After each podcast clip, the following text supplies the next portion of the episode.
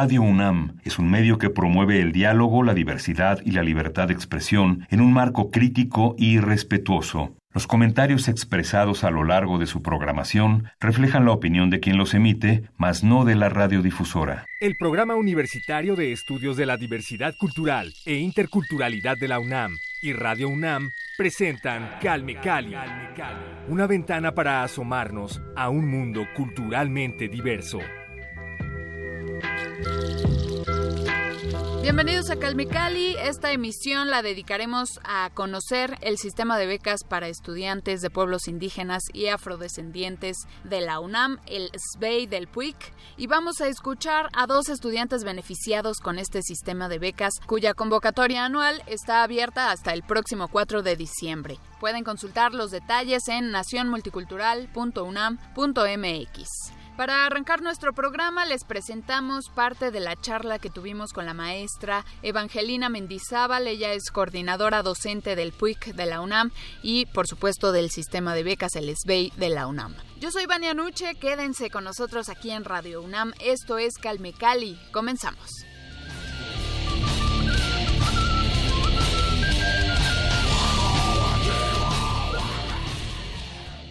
Sistema de becas para estudiantes indígenas del Programa Universitario de Estudios de la Diversidad Cultural de la UNAM surge en el año 2005. Tenemos eh, dos programas fundamentales en el PUIC, que es México Nación Multicultural, que es un proyecto docente educativo que hemos tratado de eh, llenar el vacío que existía en la relación con los pueblos indígenas hace 19 años de manera que tenemos 31 mil estudiantes regulares, que son los que se inscriben a las facultades, que han tomado el curso. Esto es un dato relevante porque a raíz de que tuvimos ya ese, esa inscripción tan fuerte, casi mil estudiantes por semestre, eh, pudimos darnos cuenta del interés que tenían los estudiantes de conocer un poco más las culturas y la diversidad mexicana que no es que no la conocieran, pero era un conocimiento muy de sentido común y eh, tenemos dentro de las redes universitarias estudiantiles de la diversidad cultural que se conforman con los 31 mil estudiantes que, han tomado el curso, eh, nosotros hemos iniciado desde entonces un proceso de consultas diarias a los estudiantes que a pesar de la crisis eh, que estamos viviendo en, la cuestión de la pandemia. Seguimos practicando las consultas ya que fuimos de los pocos programas que seguimos eh, transmitiendo por videoconferencias y cumpliendo con los requisitos que la nueva UAE eh, aliada con educación continua están cubriendo ahora. Nosotros terminamos el semestre con todas las videoconferencias impartidas las consultas a los estudiantes y bueno, esto lo digo como un preámbulo del sistema de becas porque a nosotros nos dieron la responsabilidad de construir un sistema de becas cuando se vio la importancia que estaba adquiriendo México Nación Multicultural. Ahora ya cambiamos de nombre, ahora nos llamamos Programa Universitario de la Diversidad Cultural y la Interculturalidad, en el marco de un proceso de tantos años Estamos ahorita en las 17 convocatorias de 2005 a 2020. O sea que contamos con 16 años de existencia. Ahorita está abierta la convocatoria y comienza a difundirse, que fue el 2 de octubre. El 2 de octubre, que no se olvida, eh, inició el sistema de becas y ahorita estamos practicando la última convocatoria. A la convocatoria del 2020, el número total de, becarios es de 970. En nuestro sistema de becas hemos tenido paridad de género, equidad de género, son 514 mujeres y 456 hombres a la fecha. O sea, siempre hemos trabajado con la mitad de mujeres y la mitad de hombres becarios, cosa que no, no preparamos nosotros, sino que fue la realidad de la lucha de los pueblos indígenas, lo que ha ido eh, modificando nuestra manera de trabajar. Nuestro objetivo central es dar el estímulo económico, que usted decía, no es tanto lo económico que nos interesa, pero sí es importante porque del inicio a la fecha la beca ha subido a 2.950. O sea, eh, eh, hemos trabajado muy fuertemente en poder apoyar a los becarios y becarias debido a que no solamente es una población muy abandonada, sino que para ellos la beca se ha convertido en pago de, renta, por supuesto que no pagan eh, solo uno, sino que se juntan de cuatro en cuatro para poder rentar, porque los rentistas precisamente ahora le han subido a todo de una manera desorbitada. Entonces ellos también han tenido que readecuar ingresos, ¿no? Para poder seguir con su vida universitaria. El objetivo principal es que los becarios y las becarias se titulen. ¿Cuál es la evaluación? Hemos logrado más de son 571 becarios titulados de, la fecha que empezamos a esta fecha. Y son muchísimos. Realmente hay un grado de eficiencia terminal muy grande. Los requisitos que nosotros diseñamos al inicio eh, se han ido ampliando, tomando como debe de ser cualquier proyecto la realidad en la cual estamos incidiendo.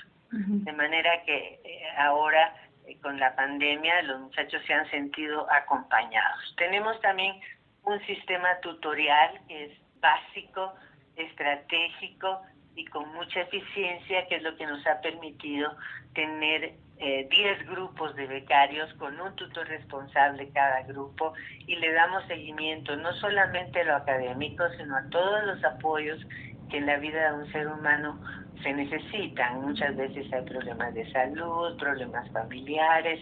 Los pueblos indígenas, dada su manera comunitaria, comunal, de, socializar entre sí, y muchas veces eh, surgen situaciones muy novedosas, como es cuando los padres de los becarios tienen sistemas de cargo en sus comunidades, eh, lo cual convierte al, al, al becario eh, los mismos miembros de la comunidad han ido viendo que tienen las condiciones para venirse a estudiar a, la universidad.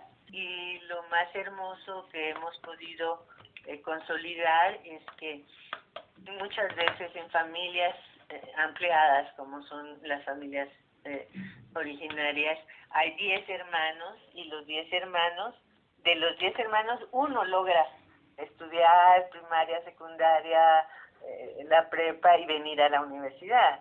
Entonces, nosotros desde la cercanía con ellos hemos podido advertir como evaluación que las familias indígenas tienen una gran sabiduría para apoyar a sus hijos que ellos consideran que pueden estudiar, ¿no? Han ganado premios, por ejemplo, en sus estados y eso pues es uno de, de los resultados más favorables.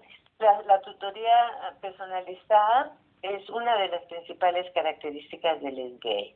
También impartimos clases de regularización cuando se necesita, porque hay muchos estudiantes que vienen con la formación de sus uh, escuelas cercanas a sus comunidades y tienen que estudiar muchísimo más porque aquí se les exige para titularse el inglés, ¿no? Entonces nosotros tenemos regularización en inglés, también en matemáticas, que es una materia también que ha, presentado algún tipo de dificultades.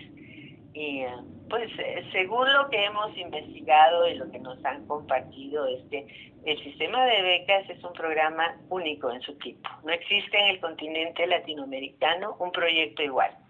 Porque cuando se decidió, comenzamos el programa México Nación Multicultural con el sector de la fuente y lo han ido confirmando en las diferentes sectorías eh, subsiguientes.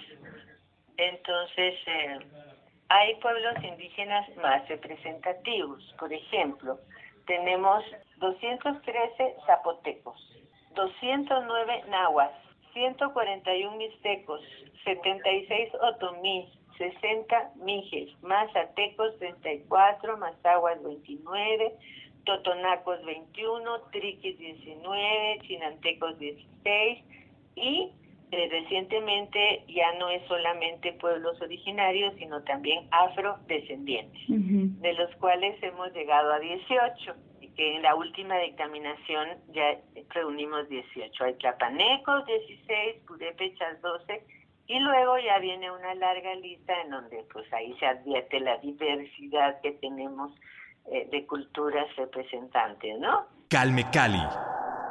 Estamos en compañía de Eric Abraham Alarcón Carmona. Él es uno de los beneficiarios del sistema de becas para hablantes de lenguas originarias que ofrece el PUIC el SBEI del PUIC y pues está aquí con nosotros para hablarnos de cómo conoció este sistema, qué tanto ha influenciado en su vida y también queremos conocer un poco de tu vida. Abraham, ¿cómo estás? Bienvenido a Calmecali. Hola, eh, muchas gracias. Kenina Manjitoke, eh, no Yolikniwan, Wan no Weltiwan, eh, no toca Abraham Alarcón.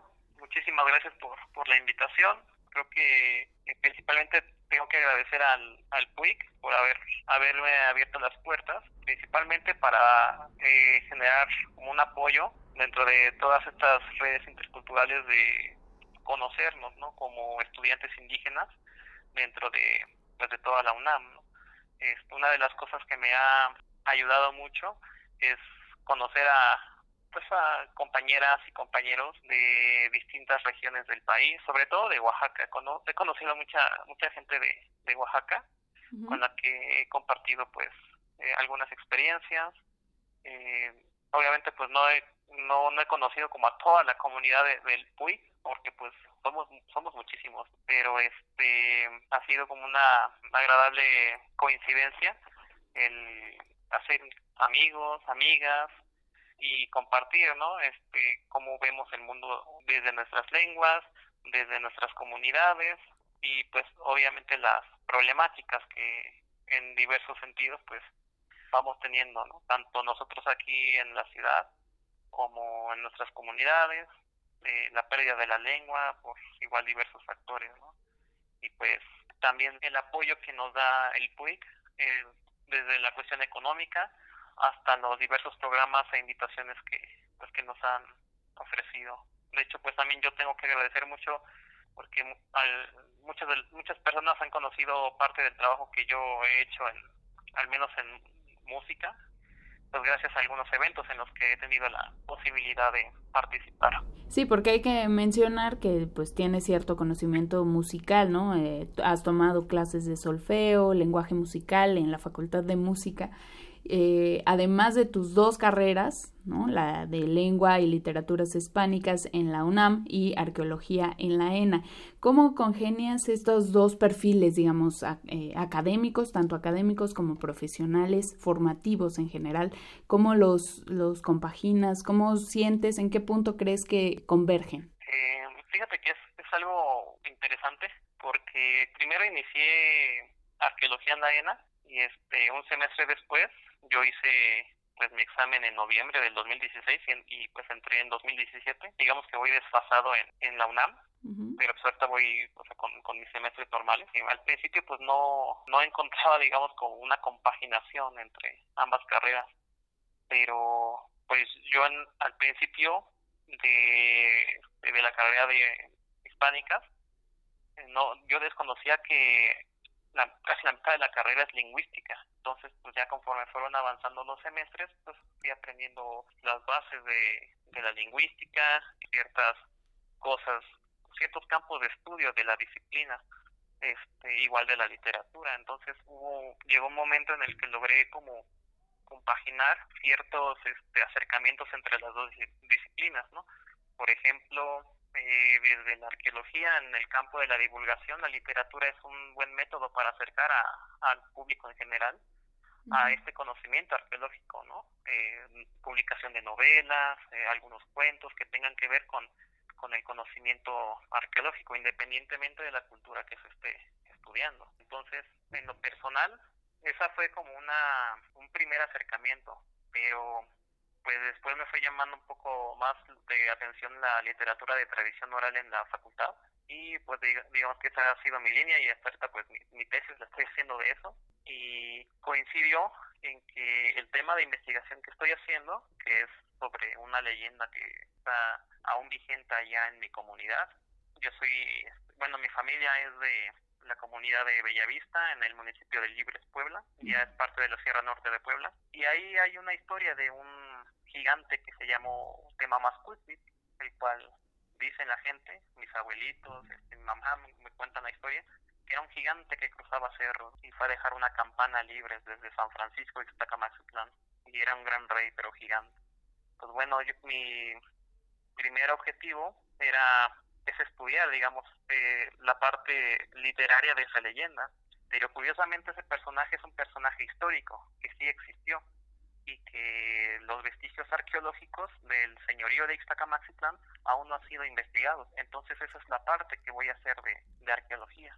Y ahí es donde compagino las dos. Y de hecho, pues hay muchos puntos en común, porque curiosamente de mi carrera, en la ENA he conocido a otros compañeros y otras compañeras que son de hispánicas y están en arqueología. Y eso es algo muy curioso. Y más o menos están como en algunas líneas de acercamiento entre la lingüística y la arqueología o los campos antropológicos, donde pues la literatura tiene mucho que ver. Yo estudiaba en el CCH Oriente hace muchos ayeres y por alguna razón vi algún cartel que se de esta asignatura que se llama este México Nación Multicultural. Entonces, pues fui a todas las sesiones en, ese tiempo y pues ahí me enteré del programa. Después tuve mi pase reglamentado y primero estudié historia, solo que pues, no me gustó la carrera y, y, me salí, ¿no? Y hasta años después este hice mi examen y volví a entrar y fue cuando dije, pues, pues igual puedo intentar, ya conocí el programa, de hecho una de una tía, que es la hermana mayor de mi mamá, también habla náhuatl, este, ella estudiaba en ese tiempo estudios mesoamericanos, su, su maestría, y me comentó del programa y ya vi vi este, la ayuda económica, vi todos los apoyos que, que daban, todos los eventos y pues la posibilidad de conocer a más gente. Y de hecho fue un cambio muy grande porque sí, en esos tiempos como que andaba un poco mal económicamente y fue una gran ayuda, una gran ayuda. También eso es lo que me ayudó a, a seguir con las dos carreras, este, hasta prácticamente ahorita. Que igual yo creo que si no hubiera tenido el apoyo, a lo mejor dejo una por trabajar. Calme Cali. Vamos a escuchar a continuación a Betsabeth Martínez Gutiérrez, de origen zapoteca, estudiante de contaduría en la Facultad de Contaduría y Administración de la UNAM y otra beneficiaria más del sistema de becas para estudiantes de pueblos indígenas y afrodescendientes de la UNAM. El PUIC para mí significa muchísimo. Eh, realmente estoy muy agradecida por todo el apoyo, no solamente económico, sino también de los tutores, que constantemente están eh, al pendiente de nosotros como becarios, que nos están preguntando sobre nuestras materias, que, sobre nuestra familia, sobre nuestras comunidades. Entonces, más allá de un apoyo económico, pues también representa un apoyo moral por parte de la institución. Eh, quienes representan esa institución han estado como todo el tiempo apoyándonos todo el tiempo, motivándonos para participar en diferentes convocatorias, ya sea que el mismo PIC lanza o convocatorias externas. Entonces, la verdad es que me ha ayudado muchísimo para mantenerme en la universidad económicamente, pero también me ha ayudado muchísimo a formarme como persona, a interesarme por temas culturales y sobre todo sobre la diversidad, ya que todos los que formamos parte de este programa también formamos una familia finalmente y pues juntos como que nos vamos motivando en ocasiones cuando nos reunimos para poder platicar un poco sobre lo que más extrañamos o sobre nuevos proyectos que tenemos en mente. Yo desde pequeña, mis papás todo el tiempo se han dedicado a producir y a vender mezcal. Eh, nosotros somos una comunidad indígena zapoteca que es Santiago Matatlán, que es conocida precisamente a nivel internacional por ser la capital mundial del mezcal. Entonces, pues todas las familias se dedican tanto a la producción como a la distribución del mezcal, eh, no solamente en el estado, sino también a nivel nacional. Entonces, desde que yo estaba pequeña, pues mis papás se han dedicado a producir mezcal. Es una actividad que desde mis bisabuelos ha sido heredada. Y pues realmente yo crecí entre los magueyes, entre la producción, entre saber cómo se produce el mezcal, cómo se comercializa y pues actualmente mis papás comercializan el mezcal a nivel este a nivel local, tienen su negocio en Matatlán y pues bueno, todo el tiempo se han dedicado a esto, eh, desde mis abuelos quienes se han dedicado pues desde la siembra del, del maguey, del cuidado hasta la producción en los palenques. sí, de, hecho aquí en Ciudad de México me gusta mucho pues platicarle a mis, amigos, a mis compañeros, precisamente sobre la elaboración del mezcal y comúnmente siempre, siempre este, les traigo para que puedan probar un poquito de Oaxaca. Desde pequeña, bueno, eh, he participado en diferentes proyectos sociales que me han acercado muchísimo a mi comunidad, principalmente en el fortalecimiento de nuestra, de nuestra lengua materna, que es el zapoteco, a través de cursos, eh, a través de la oratoria, de la poesía, de la música. Hemos intentado fortalecer este, nuestra lengua materna y bueno, realmente el PUIC eh, nos ha apoyado muchísimo. Hace no mucho lanzaron una convocatoria precisamente para proyectos comunitarios en el que se abría este, una nueva oportunidad para todos los becarios de participar en este, en este nuevo proyecto. La dinámica pues era enviar el proyecto eh, a través de los correos eh, electrónicos del PUIC y una vez que se analizara todo, todo el proyecto, pues ellos eh, eligieron, me parece que nada más a cinco ganadores para poder seguir apoyándolos económicamente en este proyecto yo lancé mi proyecto, eh, pero bueno, en esta ocasión pues no tuve la oportunidad de, este, de ser seleccionada. Sin embargo, pues bueno, seguimos trabajando también por el empoderamiento de las mujeres. A mí me gusta mucho como tal eh, pues esa parte de la cultura y he participado en varios proyectos y en varios concursos. Eh, por ejemplo, me gusta mucho la oratoria, entonces me ha gustado como combinar mi lengua materna con la oratoria y he participado en varios concursos en lenguas maternas. Uno muy importante fue de hecho en marzo de este año, en, el, en marzo del 2020, que es un concurso latinoamericano el que se organiza en el Estado de México, en San Miguel Jaltocan, en el que participan jóvenes de, hablantes de diferentes lenguas maternas y afortunadamente pues tuvimos la oportunidad de representar no solamente a Matatlán, sino también a Oaxaca, México y obtuvimos el primer lugar. Calme Cali actualmente pues ser joven es complicado y ser joven indígena pues es doblemente complicado. Más que nada pues en ocasiones por la discriminación que existe precisamente hasta hacia los hacia este grupo, hacia los hacia el grupo de los jóvenes indígenas.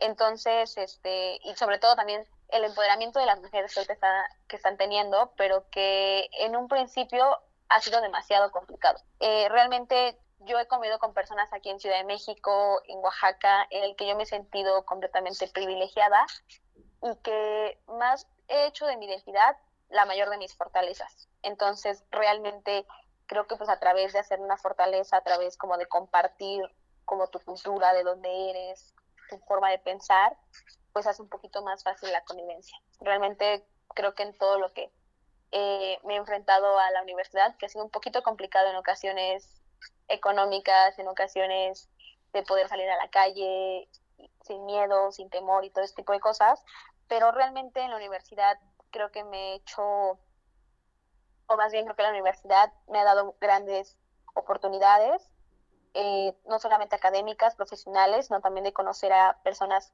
muy importantes en mi vida y siempre me he sentido como parte de, realmente nunca he sido como excluida, nunca he sido discriminada pero sí conozco muchísima gente que justo por estas eh, características sí ha pasado por eh, cuestiones de discriminación.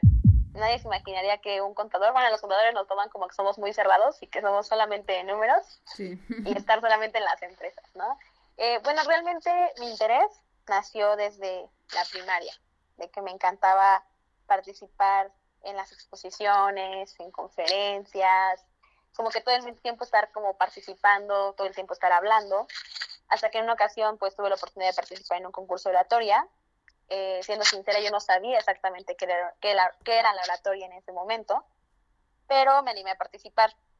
Y pues justo así fui como eh, mejorando las técnicas de hablar en público, de poder expresar mi pensamiento, de poder expresar lo que sentía, eh, las inquietudes, las inseguridades, todo lo que estaba pasando como en el contexto social. Eh, y más que nada, pues para mí representaba una forma de hablar por aquellos que no podían hacerlo. Y bueno, conforme fue pasando el tiempo, fui participando en concursos y pues esto me dio como la oportunidad de no solamente como darme a conocer y ganar un concurso, ¿no? Más allá de eso, me daba la oportunidad de poder como expresar lo que estaba pasando, lo que yo sentía en mi punto de vista.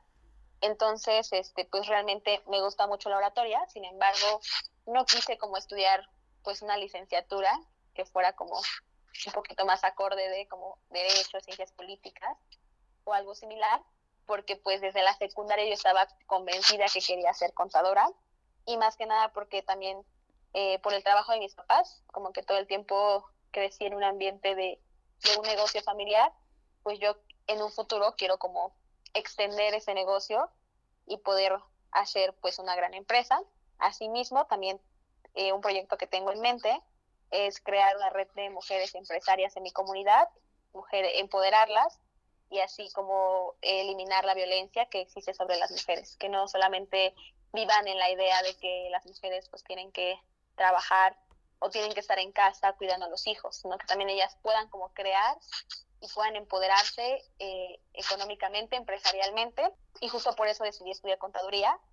Sin embargo, pues me gusta mucho la oratoria por la parte social de defender las causas justas. Yo invito a todas las personas que sean estudiantes de la UNAM a participar por una de las becas que tienen. La verdad es que los requisitos pues son que pertenezcan a una comunidad indígena, no precisamente que sean hablantes, sino que tengan ese sentido de identidad. Yo creo que hay muchísimos jóvenes en toda la universidad que representan a un grupo indígena en diferentes estados y que tienen la posibilidad de tener una beca por el hecho de ser jóvenes indígenas. Entonces yo los invito a que estén eh, al pendiente de las páginas eh, y de las redes sociales del PUIC a través de internet de nacionmulticultural.unam.mx o a través de Facebook del PUIC UNAM para que puedan enterarse de cada que ellos publican la convocatoria para que puedan formar parte de esta gran familia. Recuerden consultar la convocatoria del sistema de becas para estudiantes de pueblos indígenas y afrodescendientes en el sitio nacionmulticultural.unam.mx. Estará abierta hasta el próximo 4 de diciembre y para despedirnos, como cada semana, los dejamos con la foja del PUIC y su oferta cultural. Yo soy Vania Nuche, muchas gracias. Hasta pronto.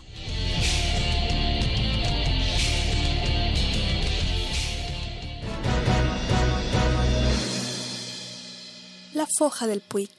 Si ya eres becario del SBEI, esta convocatoria es para ti estímulos económicos para el desarrollo y ejecución de proyectos comunitarios en su convocatoria 2020-2021 ya se encuentra disponible. Visita www.nacionmulticultural.unam.mx para consultar la convocatoria completa y bajar el formato de inscripción. Recuerda seguirnos en nuestras redes sociales, búscanos en Twitter, Facebook e Instagram como arroba puicunam y activa la campanita para notificaciones. El Programa Universitario de Estudios de la Diversidad Cultural e Interculturalidad de la UNAM y Radio UNAM presentaron Calme Cali, una ventana para asomarnos a un mundo culturalmente diverso.